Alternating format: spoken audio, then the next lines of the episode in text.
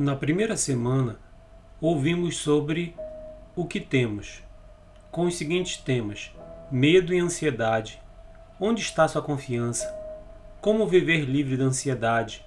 Medo da solidão, medo de não estar no controle. Na segunda semana, precisamos saber por que é perigoso viver no medo e o que devemos lembrar.